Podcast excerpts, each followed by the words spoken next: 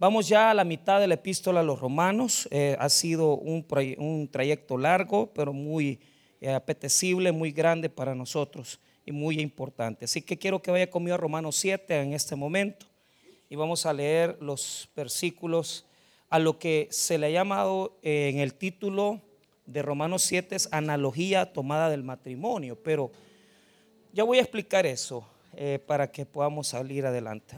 Romanos 7, 1 al 3. Amén, hermanos. Muy bien. Ok, vamos a leer esta porción de los versículos bíblicos. La palabra de Dios dice así. ¿Acaso ignoráis, hermanos, pues hablo con los que conocen la ley, que la ley se enseñorea del hombre entre tanto que éste vive? Porque la mujer casada está sujeta por la ley al marido mientras éste vive. Pero si el marido muere, ella queda libre de la ley del marido.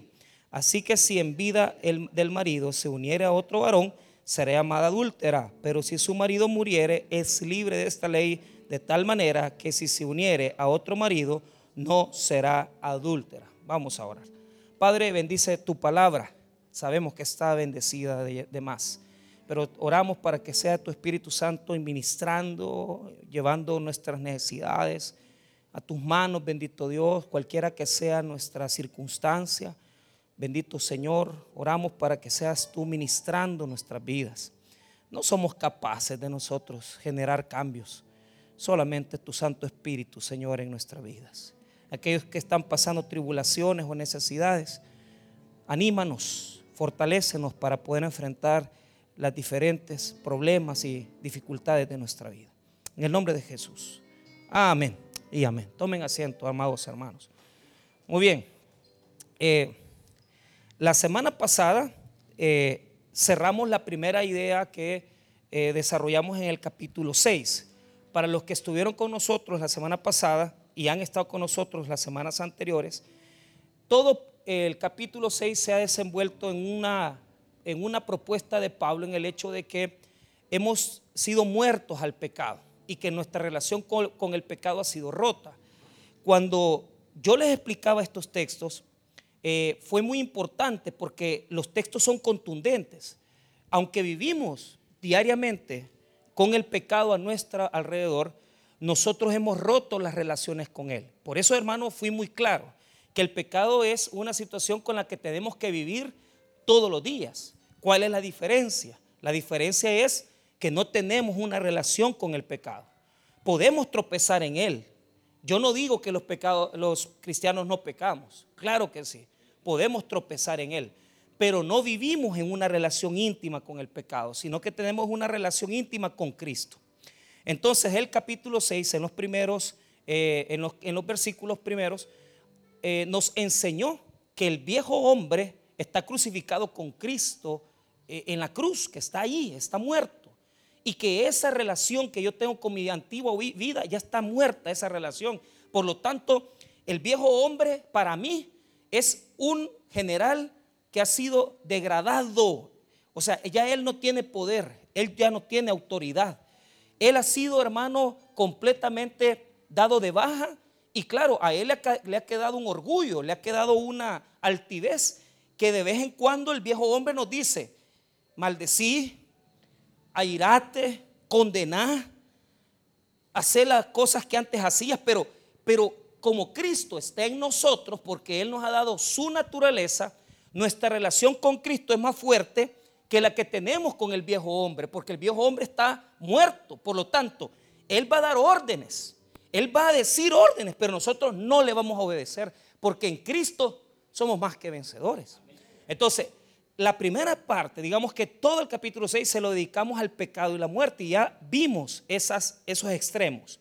Ahora Pablo habiendo citado la semana pasada la ley, que les enseñé que Pablo nos hace una exhortación y, que deberíamos de manejar, que así como le entregamos nuestros miembros al pecado, con esa misma pasión con la que le entregamos nuestros miembros al pecado cuando éramos inconversos, con esa misma pasión debemos entregárselos a Cristo, nuestros miembros. Vea conmigo el capítulo 6, versículo número 19. Mire lo que dice hablo como humano por vuestra humana debilidad. que así como para iniquidad presentasteis vuestros miembros para servir a la inmundicia y a la iniquidad, así ahora para santificación presentad vuestros miembros para servir a la justicia. Mire, mire la fructificación, ¿cómo está eso? Porque, o sea, de la misma manera que nuestros miembros sirvieron al pecado, ahora tienen que servir para santificación. Y esa santificación, como está en griego, es un proceso de transformación en nuestra vida. Ahora, eso generaba fruto. ¿Por qué? Servirle al pecado genera fruto, pero un fruto destructivo, un fruto que hace daño, un fruto que hiere, un fruto que está podrido. Pero servirle a Dios da un fruto que es de vida. Mira lo que dice el 20.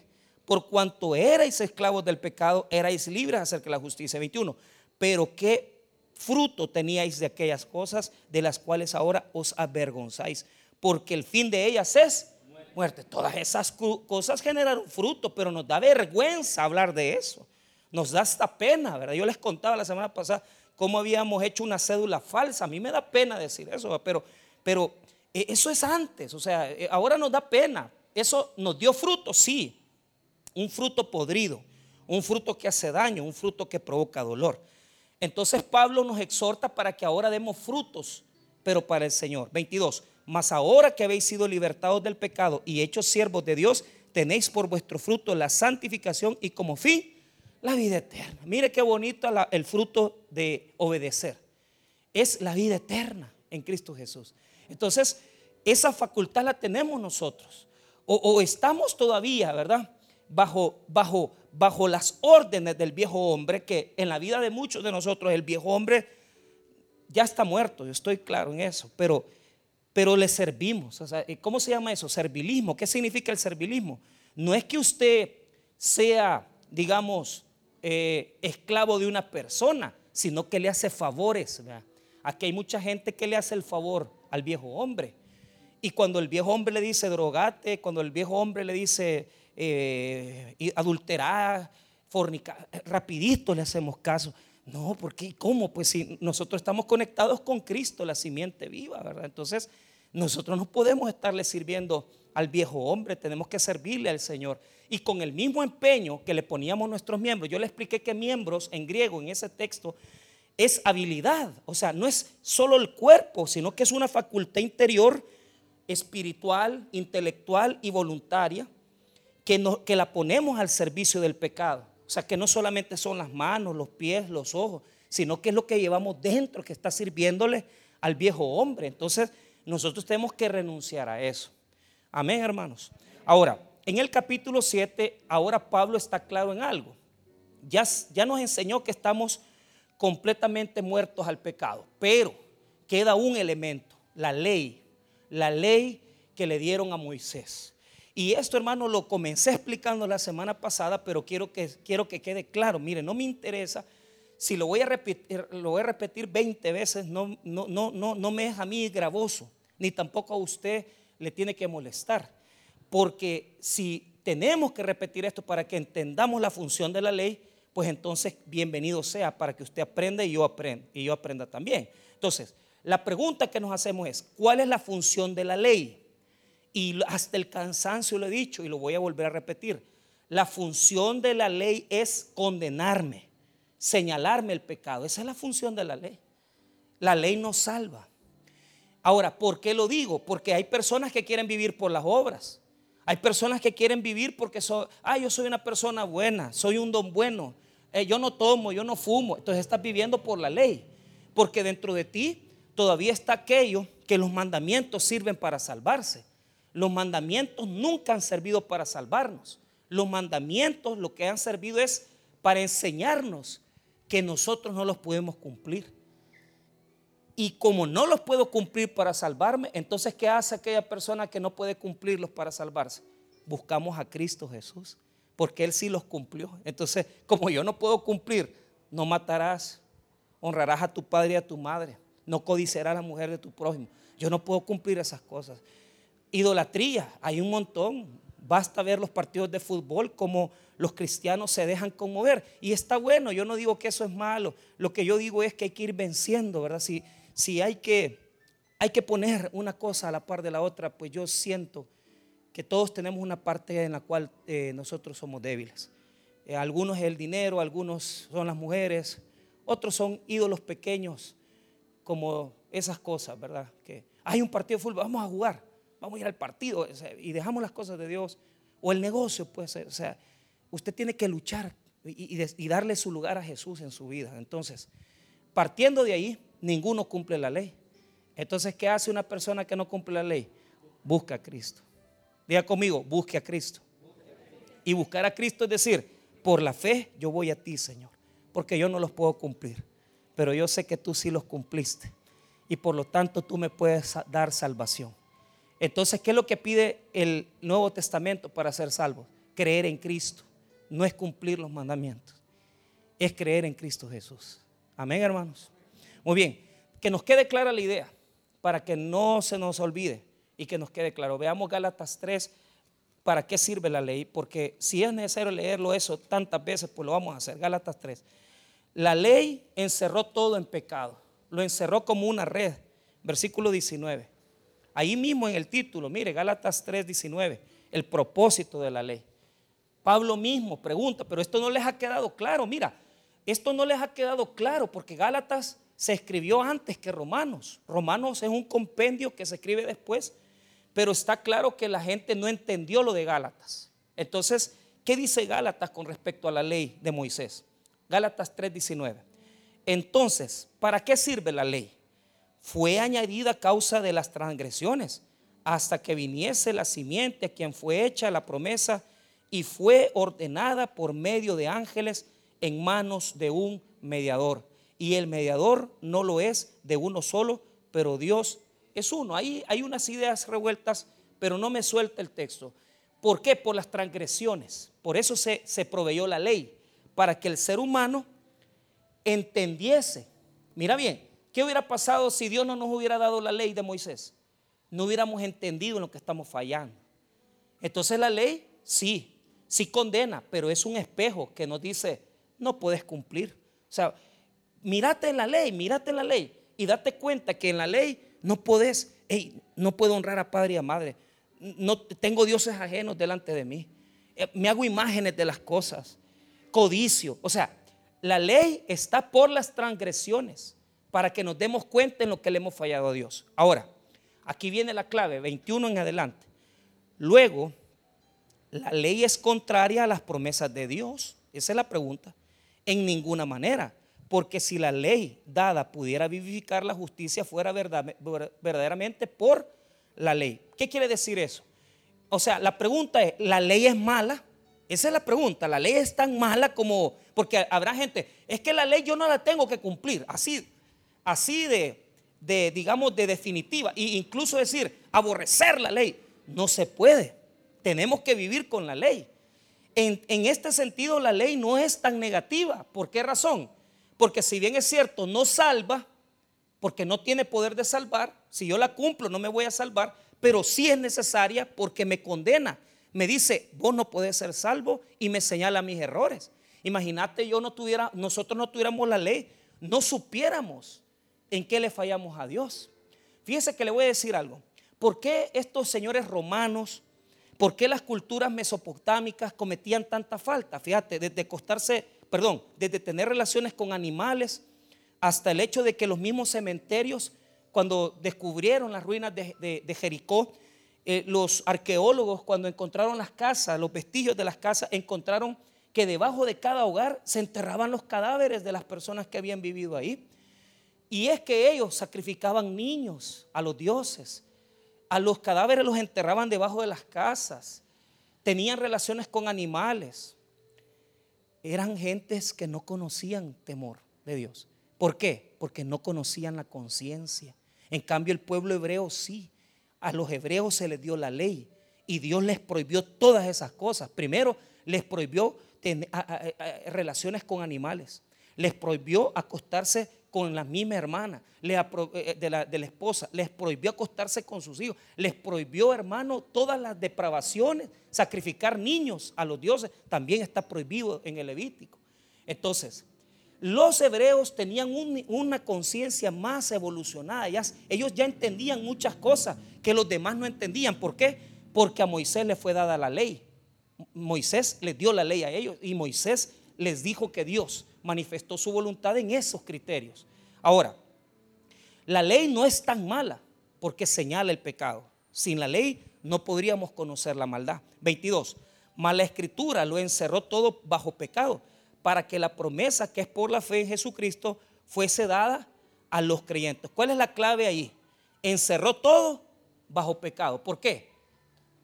La ley encierra todo bajo pecado. ¿Qué quiere decir? Que para la ley todo es pecado. Ver la mujer, codiciar, matar, todo, todo es pecado. Entonces, ¿cuál es el punto? Te señala el pecado, pero no te dice qué hacer con tu pecado. O sea, no te dice que tenés que arrepentirte, no te dice que tenés que buscar a nadie. O sea, la ley, hermano, la ley encierra todo y no da salidas. Por eso es que las personas que viven bajo la ley, que todavía están hasta este momento, mira, y vos, ¿cómo te salvás? ¿Cómo te salvarías tu alma? Ah, es que yo tengo que cumplir los mandamientos. Qué tristeza, hermano. ¿Por qué? Porque toda su vida está bajo temor. Y tienen que vivir así, y no veo, y no hago, si todos los días pecan. No puedes salvarte por la ley, porque todo lo encerró bajo pecado. Versículo número 23. Pero antes que viniese la fe, estábamos confinados bajo la ley, encerrados para aquella fe que iba a ser revelada. Mire cómo estamos, diga conmigo, encerrados.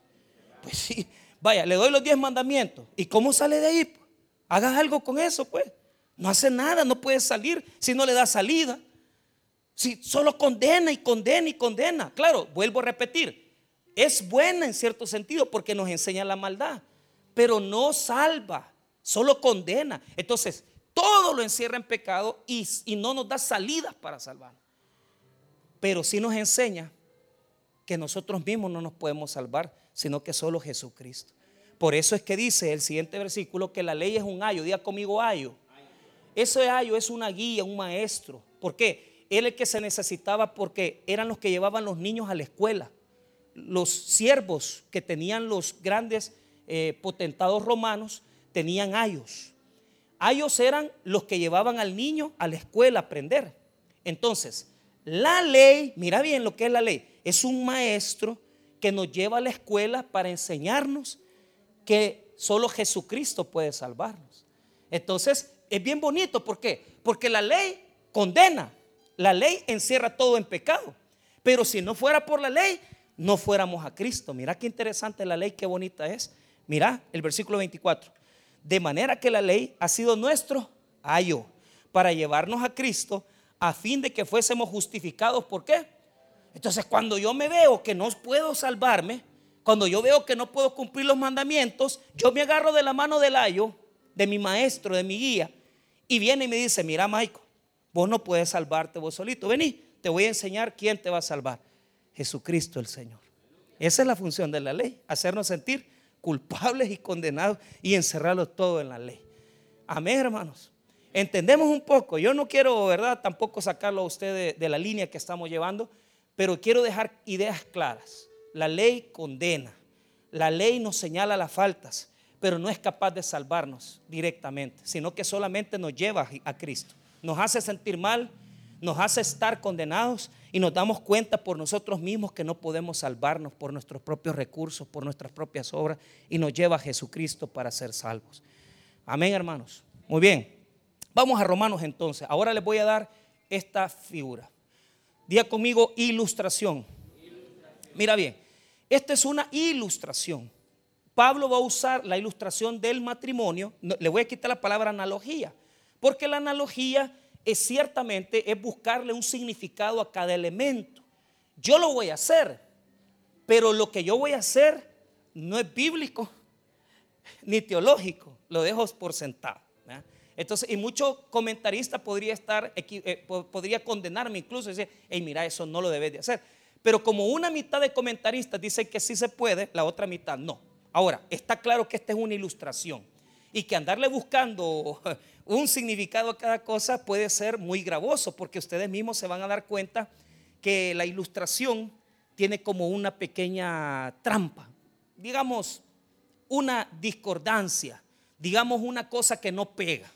Por eso es que los comentaristas desde Newell, desde Gordon Fee, eh, comentaristas del calibre, ¿verdad? Como John MacArthur, eh, dicen, miren, aquí hay un problema. Entonces, este, este texto le ha dado mucha guerra y, y mucha tinta han tenido que escribir los comentaristas. Ahora, primero, veamos el principio general. El versículo 1 es un principio general. El versículo 2 al 3 es la ilustración. Márquelo. 2 y 3 es la ilustración. Y el versículo 4 hasta el versículo 6 es la aplicación. Vuelvo a repetir. Verso 1 es el principio general. Verso 2 y 3 es la ilustración. Versículo 4 al 6 es la aplicación de la ilustración. Veamos entonces un poco esta cuestión. Veamos lo primero, el principio general. Pablo vuelve a utilizar aquella cosa como que no saben o ignoran ustedes. Pero mira bien, quiero resaltar dos palabras. La palabra ignoráis y hermanos. ¿verdad? Entonces, ¿por qué? Mira bien, a mí me dio clases de derecho romano una señora que acaba de fallecer. Mis respetos para la doctora Beatrice de Carrillo. Esta señora lo achicaba uno en las clases, desde hacerlo sentir un poquito, no un poquito, bastante ignorante, hasta, hasta decir cosas que uno decía esta señora.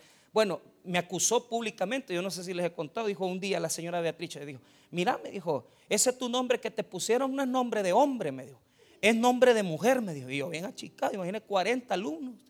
Y cada vez que iba a pasar la lista, cuando iba por mi nombre, la señora decía, señorita Michelle Magil,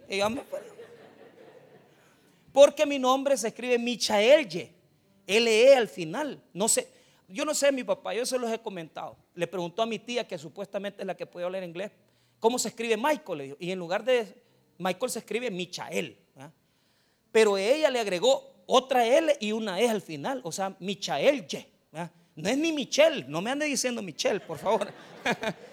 Pero la señora dice, acuérdense que la señora hizo su tesis en, óigame bien, en el mismo Vaticano, con manuscritos del mismo Vaticano en derecho romano. O sea, una cosa terrible. Entonces me dice, mira, me dice, te voy a decir por qué tu papá es ignorante.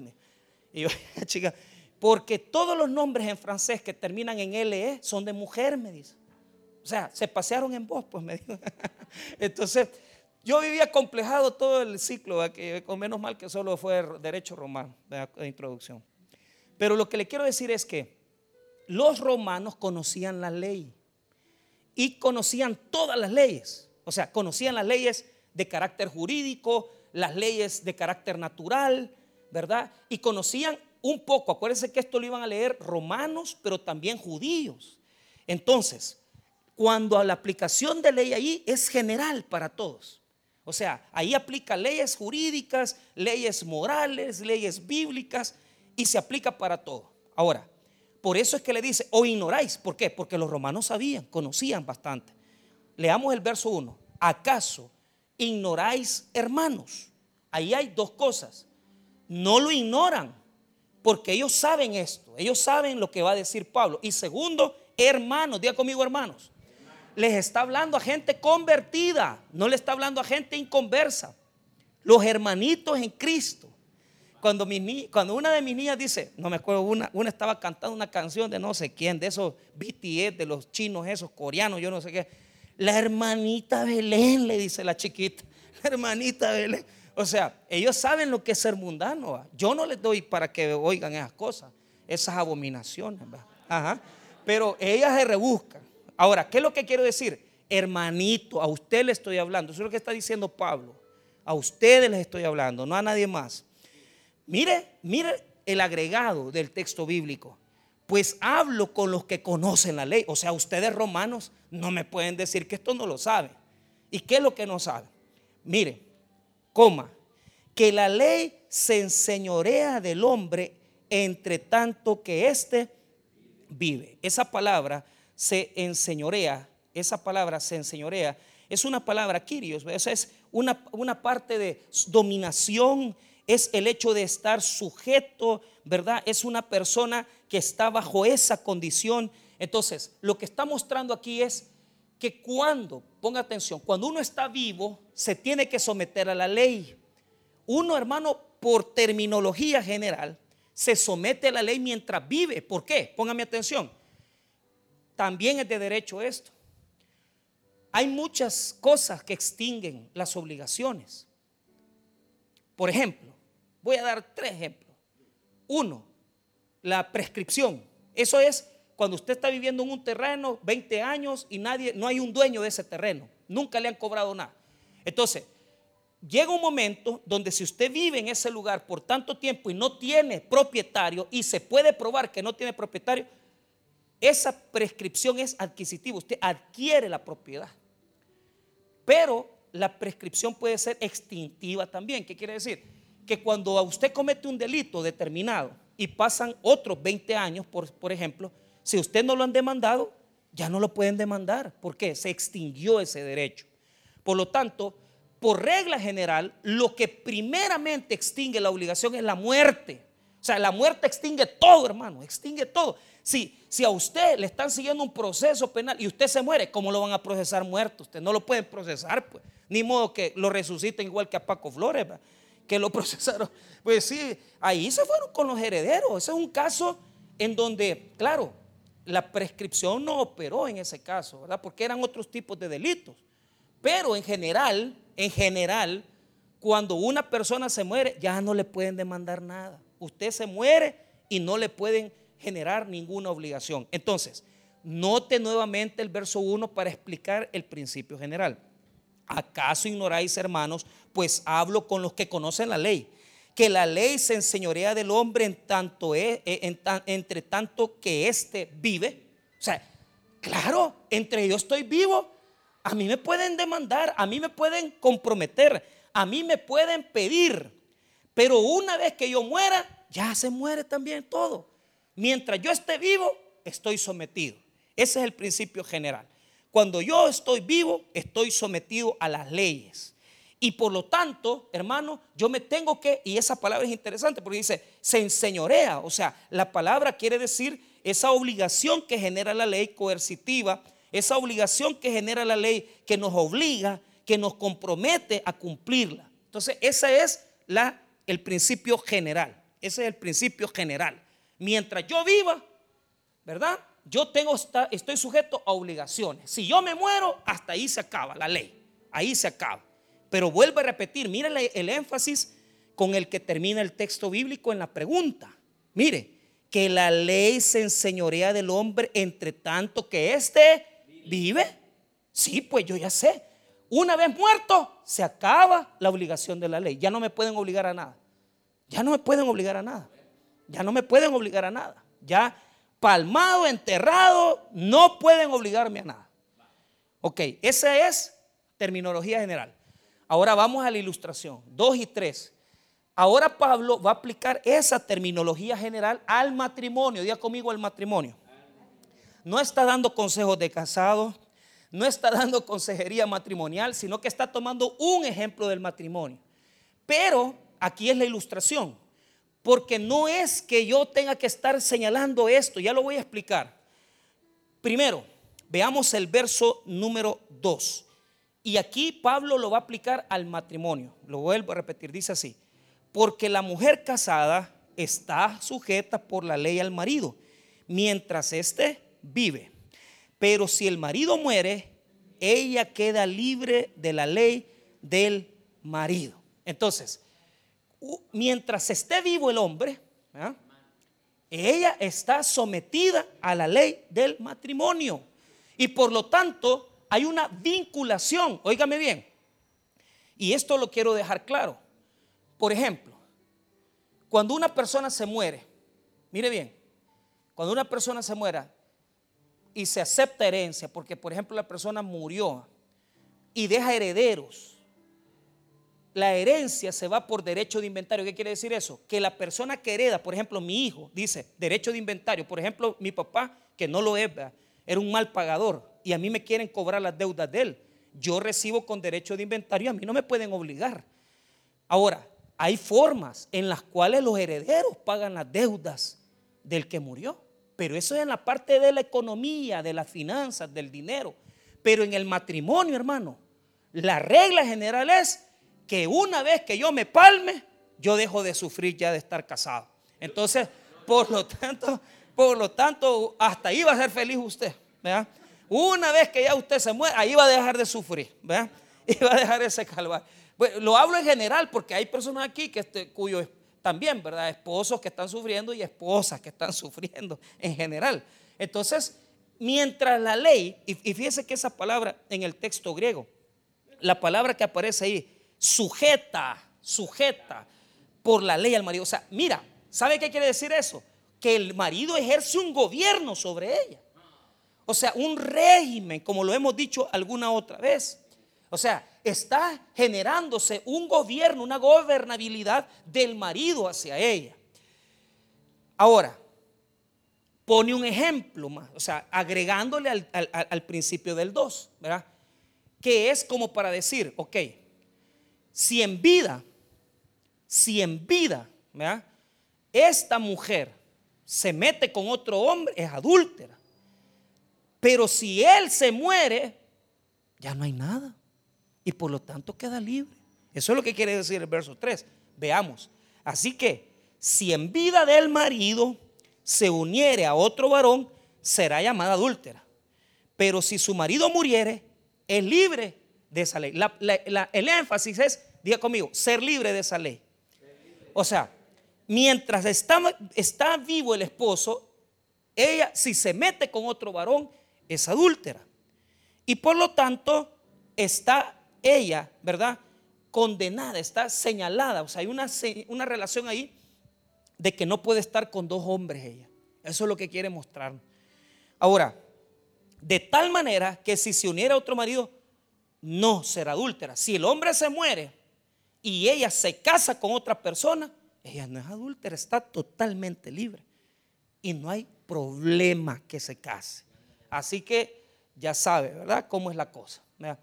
En, los, en, el derecho romano había una forma de repudio, y eso se lo comento, que si el marido se llegaba a dar cuenta que la mujer le estaba dando racumín, la podía repudiar y decir, ya no quiero estar con esta señora.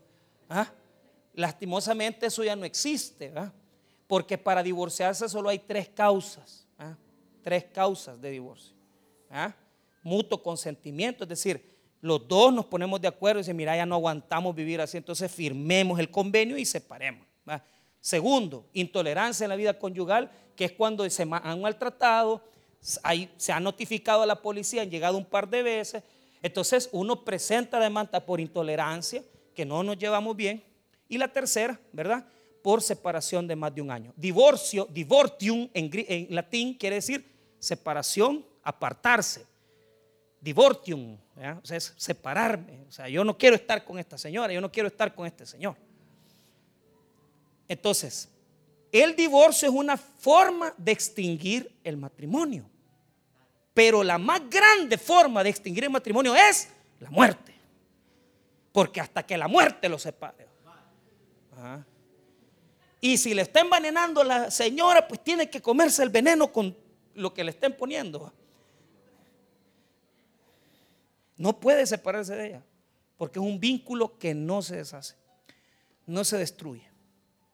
Ahora, Pablo, tomando la ilustración, porque nos queda claro eso, primero, en la primera parte, y es lo que quiero que note, en la primera parte del versículo 2 dice, porque la mujer casada está sujeta por la ley al marido mientras éste vive. Entonces, mientras él, vive, está sujeta a él, pero si se muere, queda libre. Entonces, en el verso 2, el que se muere es el, el marido. Ahora, en el verso 3, Mire lo que dice. Así que si en la vida del marido se uniera otro varón, sería amado adúltera. Pero si su marido muriera allí, enfatizo otra vez la muerte es libre de esa ley. De tal manera que si se uniere a otro marido, no será que esa es una viuda que queda libre. Entonces el verso 2 me señala un hombre que ha fallecido y ha dejado libre a su mujer. Y el verso 3 me señala una viudita que ha quedado viuda y que es libre de casarse con quien ella quiera. Y el, y el énfasis del verso 3 es eso, es dejarla libre. La viuda joven cásese. Deje de andar, es que no, me voy a quedar para monja, que no sé qué. Cásese, dice Pablo. La viuda joven. Ahora, aquí es donde yo voy a violar el principio. porque esto es el ejemplo, la ilustración. Entonces Pablo solo va a tomar una parte de eso y le voy a explicar la razón, porque la pregunta es, ¿quién es el marido que muere? ¿Quién es el marido que muere? Entonces ahí es donde caen en la trampa muchos. Es que el marido es la ley. El marido es la ley. Entonces al morir la ley, yo quedo libre de la ley. No, no es así la interpretación. Pero ya te voy a explicar, ya te voy a explicar. Pablo explica por eso no tenemos que andar inventando. Pablo explica. ¿Qué explica Pablo? Lo que ya explicó en el 6, 6.1. Vea conmigo 6.1. Que pues diremos, perseveraremos en el pecado para que la gracia abunde en ninguna manera. Porque los que hemos muerto al pecado, ¿cómo viviremos aún en él? Entonces, ¿qué es lo que está estableciendo ahí Pablo? Mire lo que dice el 3. ¿O no sabéis que todos los que hemos sido bautizados en Cristo Jesús hemos sido bautizados en qué? En su muerte, porque somos sepultados juntamente con Él para muerte por el bautismo, a fin de que como Cristo resucitó de los muertos por la gloria del Padre, así también nosotros andemos en vida nueva. Entonces, cuando nosotros vamos al bautismo con Jesucristo, el bautismo dije sumergirnos en Cristo cuando nos hacemos parte espiritualmente. No estoy hablando de cuando vos decís, yo acepto a Cristo en mi corazón. No, no, no. Estoy diciendo cuando de verdad te convertís. Ese es el bautismo real del Espíritu Santo. Cuando el Espíritu Santo te hace parte de la iglesia, porque yo tengo que reconocer que en la iglesia hay mucha gente que ha profesado, pero no ha sido sumergida en Cristo. Cuando nos sumergimos en Cristo y formamos, formamos parte de Él, morimos con Él. Y cuando a Él lo sepultaron, yo estaba muriéndome con Él. Cuando a Él lo crucificaron, yo estaba crucificado con Él. Eso ya lo aprendimos. No tengo que volverlo a repetir. Entonces Pablo dice, mire qué interesante. Mire lo que dice Pablo en el capítulo 7, verso 4, para que entendamos bien. Así también vosotros, hermanos míos, otra vez enfatiza, hermanos, habéis muerto a la ley mediante el cuerpo. ¿Por qué? Porque cuando Cristo fue azotado, cuando Cristo fue crucificado, cuando a Cristo lo sepultaron, ahí estaba yo con Él. Yo estaba unido a Él, según Romanos 6, verso 1 al 3. Yo estaba sumergido en Él, somos parte de Él. Y por lo tanto, hermano, óigame bien, en el dolor de Cristo, en el sufrimiento de Cristo, yo en ese momento morí a la ley. Ahí hay un Cristo muerto un Cristo sepultado, un Cristo crucificado. Por lo tanto, el cristiano, el creyente, cuando estaba Cristo en la cruz del Calvario, ahí estábamos muriendo al viejo hombre, ahí estábamos muriendo con él. Pero mire la relación bonita. Después de que describe que estábamos en Cristo en su muerte. Mire lo que dice, así también vosotros, hermanos míos, habéis muerto la ley mediante el cuerpo de Cristo para que seáis de otro, del que resucitó de los muertos, a fin de que llevemos fruto para Dios. Entonces hay un Cristo muerto y un Cristo vivo. Ahora, lo explico para que usted le quede bien claro. El esposo muerto somos nosotros, porque nosotros estábamos con la ley y la ley nos condenaba. Y la ley y la ley nos decía esto, esto, esto. Entonces, morimos con Cristo morimos con Jesús en, el, en la crucifixión, en su muerte. En esta ilustración, el esposo muerto representa a los que hemos muerto con Cristo. Y por lo tanto, la ley, los mandamientos ya no nos obligan, ya no nos obligan, ya no nos condenan. Yo no puedo vivir, hermano. Si yo soy cristiano, yo no puedo vivir bajo el régimen de la ley. Porque yo morí con Cristo y por lo tanto estoy en libertad. Y aunque la ley me condene, como yo estoy viviendo en Cristo, soy libre en Cristo. Eso lo expliqué. Pero mire, además de ser el marido que muere a la ley, a mí la ley ya no me puede demandar. ¿Por qué? Mira, no matarás si yo estoy muerto. Yo no voy a vivir ahí. Ay, no, con miedo. ¿Por qué voy a vivir con miedo? Mira, no codiciarás a la mujer de tu prójimo. Yo no vivo con miedo. A mí no me, no me ata eso, yo estoy muerto. Y un muerto no le puede responder a la ley. Aunque la ley le exija, mira, vos tenés que venir y honrar a padre y a madre. A mí no me obliga eso, porque yo estoy en Cristo. Pero mira bien, entonces pastor está diciendo que si está en Cristo usted no tiene que cumplir los mandamientos. No, seamos honestos. Cuando éramos religiosos, andábamos llevando la procesión. Aquí está, aquí está mi hermano y sabe que en el mes mariano, en el mes de mayo, en el colegio Champañal, todos llevábamos rosas pues para la Virgen. Y, claro, a nosotros nos decían, lleven las rosas para que estén bien con Dios, porque a todo Jesús por María nos enseñaron a nosotros. no me burlo, así decían ellos. Todo a Jesús por María. y, cuando yo comencé a venir al Evangelio y me dijeron, es que a María ya, yo me sentí mal. Pero de repente uno va viendo que todo eso es pura ley inventada. ¿ah? Entonces, pero yo antes, si no la cumplía, yo me sentía condenado. Si antes yo venía y, cometía una falta, yo decía, tengo que cumplir los mandamientos, me voy a encerrar y me voy a los mandamientos, los mandamientos, no voy a pecar, no voy a pecar, no voy a pecar. Así están muchos viviendo bajo el régimen, con miedo, con temor, atados a la ley. Pero cuando morimos con Cristo, somos el esposo que ha muerto. Entonces la ley ya no tiene poder sobre mí. No me puede ni salvar, ni me puede condenar. Ok, pero hay otra cosa. También somos la viuda que se casa. ¿Por qué? Porque al ser libres de la ley, mira bien, al ser libres de la ley, ahora nos casamos con nuestro esposo, que es Jesucristo el Señor. Y yo ya no estoy bajo la ley, sino que estoy bajo el amor de Jesús. Y yo me entrego a Cristo porque Él es el esposo de la iglesia. Él es el novio que va a tomar a la iglesia sin mancha. Y por lo tanto, hermanos, óigame bien, usted tiene que tener claro una relación.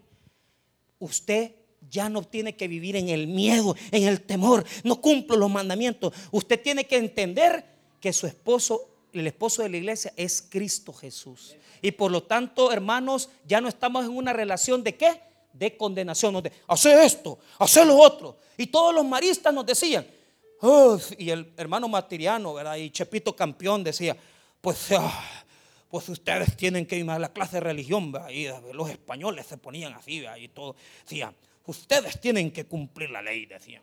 Entonces los mandamientos, y con un cigarro en la boca usted. ¿Ah? Así Ellos mismos nos daban los cigarros y nos íbamos a fumar allá. Por Dios, pero el gran miedo que le, infundían a uno. No, ahora ya no estoy en eso. ¿Por qué? Diga conmigo nuevo pacto. Yo estoy en, un nuevo pacto donde el esposo de la iglesia es Jesucristo. Entonces nadie me puede venir. Tenés que hacer esto, tenés que venir a la iglesia, tenés que venir a leer, tenés que venir a orar.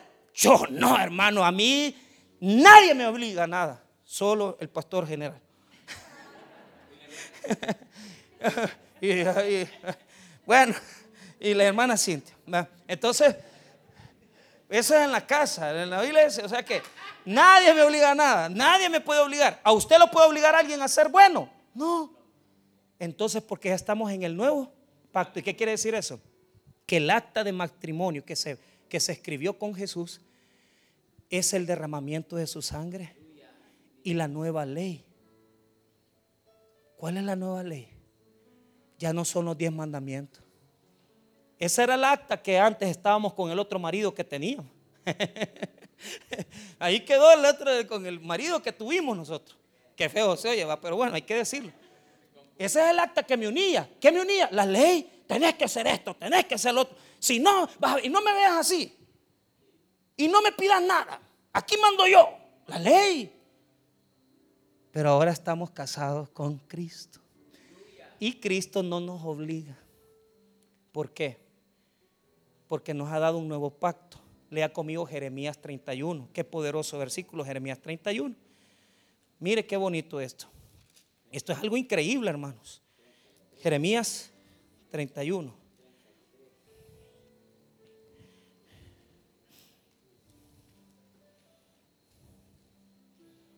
Mire el 27. Así, así suavecito, rapidito, pero, pero suavecito. Mire el 27. He aquí, lo tenemos, 31, 27. Ese es el nuevo pacto profetizado en Jeremías. He aquí vienen días, dice Jehová, en que sembraré la casa de Israel y la casa de Judá de simiente de hombre y de simiente animal.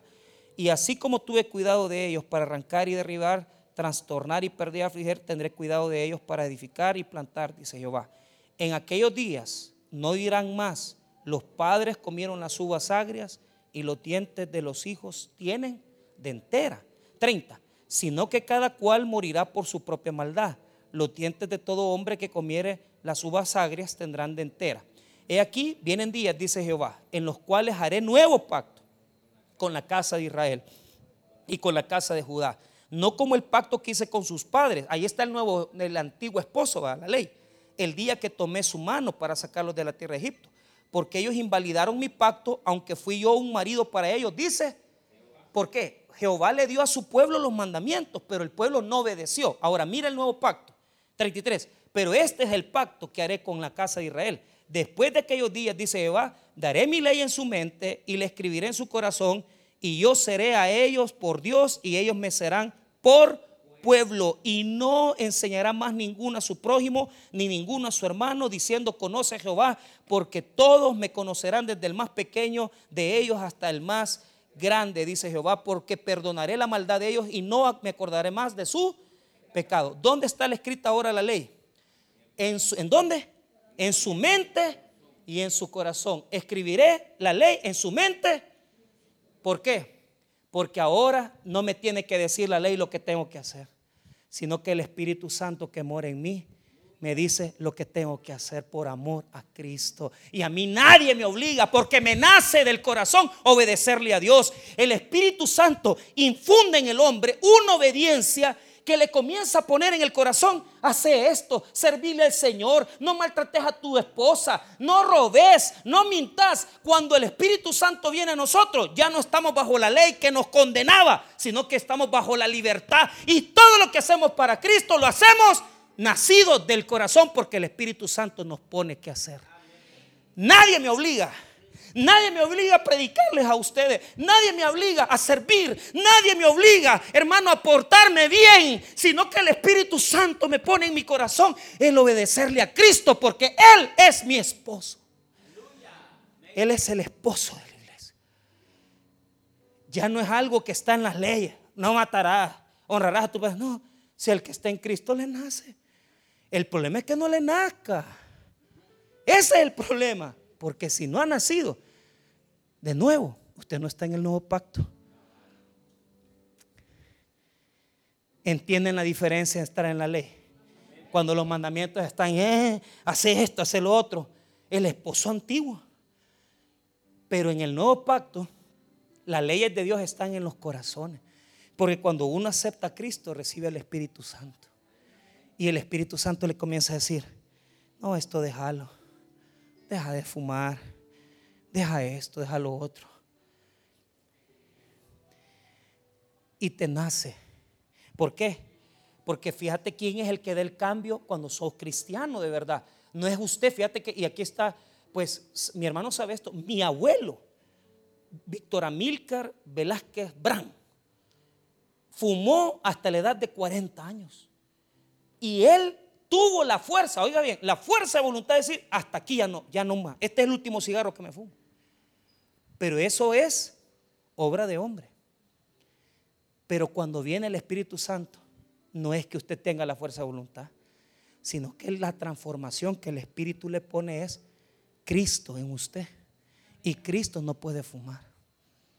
Cristo no fornica. Cristo no adultera. Le nace de adentro hacia afuera.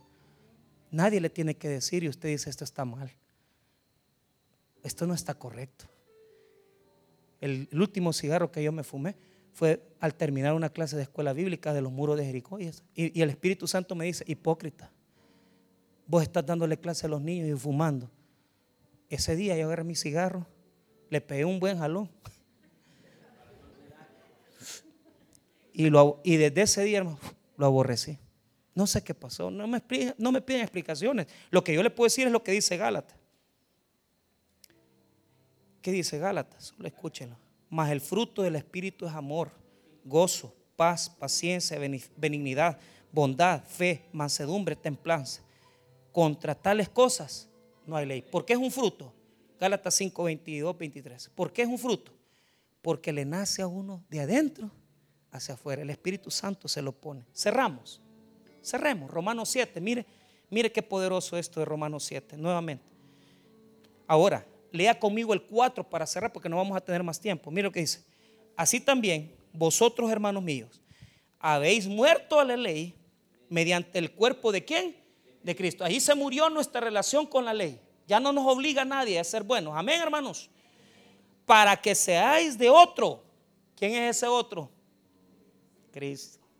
Es nuestro esposo resucitado. Claro, lo, hablo en general. Jesús es el novio de la iglesia y va a ser el esposo de la iglesia cuando sea la boda del Cordero. Pero usted entiende la relación que Pablo está explicando. Ahora, mire después del otro, coma. Del que resucitó de qué? Jesús al resucitar se hace esposo, se hace novio de la iglesia. A fin de que llevemos fruto para Dios. Ah, mire, fruto para quién? ¿Qué es lo que le acabo de leer en Gálatas 5, 22? El fruto del Espíritu. ¿Por qué? Ya no es una cosa que dice, ay, me voy a esconder. Y así como en toda la Edad Media, del siglo IV hasta el siglo XVI, que todos los, los grandes conventos y, y, las cuestiones de los sacerdotes encerrados para que no vean el mundo, hubo un padre de la iglesia que fue Orígenes, que fue un gran hombre, un teólogo tremendo. ¿Y sabe por qué no lo pudieron hacer? Eh, no lo canonizaron. Porque interpretó el texto que más te vale sacarte el ojo, sacarte, ¿verdad? O cortarte una mano entrar manco al, reino de los cielos. Y él se cortó los testículos. Por eso no entró a la canonización de los santos de la iglesia. Porque ellos interpretaban que entre más se quedaban encerraditos y así yo no pesco, yo no veo, mejor me corto la mano, literalmente, me corto un ojo, me saco un ojo porque yo quiero entrar al reino de los cielos. No, hermano, no necesitas cortarte una mano ni tampoco sacarte los ojos. Lo que necesitas es obedecer al Espíritu Santo de Dios. Eso es lo único que necesitas y comenzás a hacer fruto para Dios, porque el fruto no lo da vos, lo pone Jesús en vos. Y de repente comenzás a sentir que tenés que cambiar, que tenés que ser diferente con tu esposa, con tus hijos. De repente sentís un cambio en tu corazón, porque es el nuevo nacimiento donde ya no vivís en el primer Adán, sino que vivís en el segundo Adán, que es Cristo Jesús, una nueva naturaleza transformada interior, espiritualmente, donde el Espíritu Santo te dice lo que tenés que hacer para tu nuevo esposo. No vivimos en el temor ni en el miedo de cumplir y de estar hincado. Ay, vamos a hacer esto para Dios. No, a mí me nace. Y hago lo que me nace. Y si a mí me nace obedecerle a Dios, ya no vivo en el temor ni tampoco vivo con esos diez mandamientos acusando, sino que vivo en la libertad. Por lo tanto, el obedecerle a Jesús, al Espíritu Santo, da un fruto interior, un cambio interior. No es, no es de afuera hacia adentro, sino que del corazón hacia afuera. ¿Ah? Eso es poderoso, eso es grande. Guárdelo en su corazón. Y recuerde que todo lo que nosotros hacemos, en cambio, no es porque nosotros queremos obligadamente hacerlo, es porque el Espíritu Santo pone en nosotros el cambiar, el obedecer y el hacer las cosas para el esposo de la iglesia, que es Cristo Jesús, nuestro Salvador. Vamos a orar, hermanos. Padre, gracias por tu palabra, gracias por tu misericordia.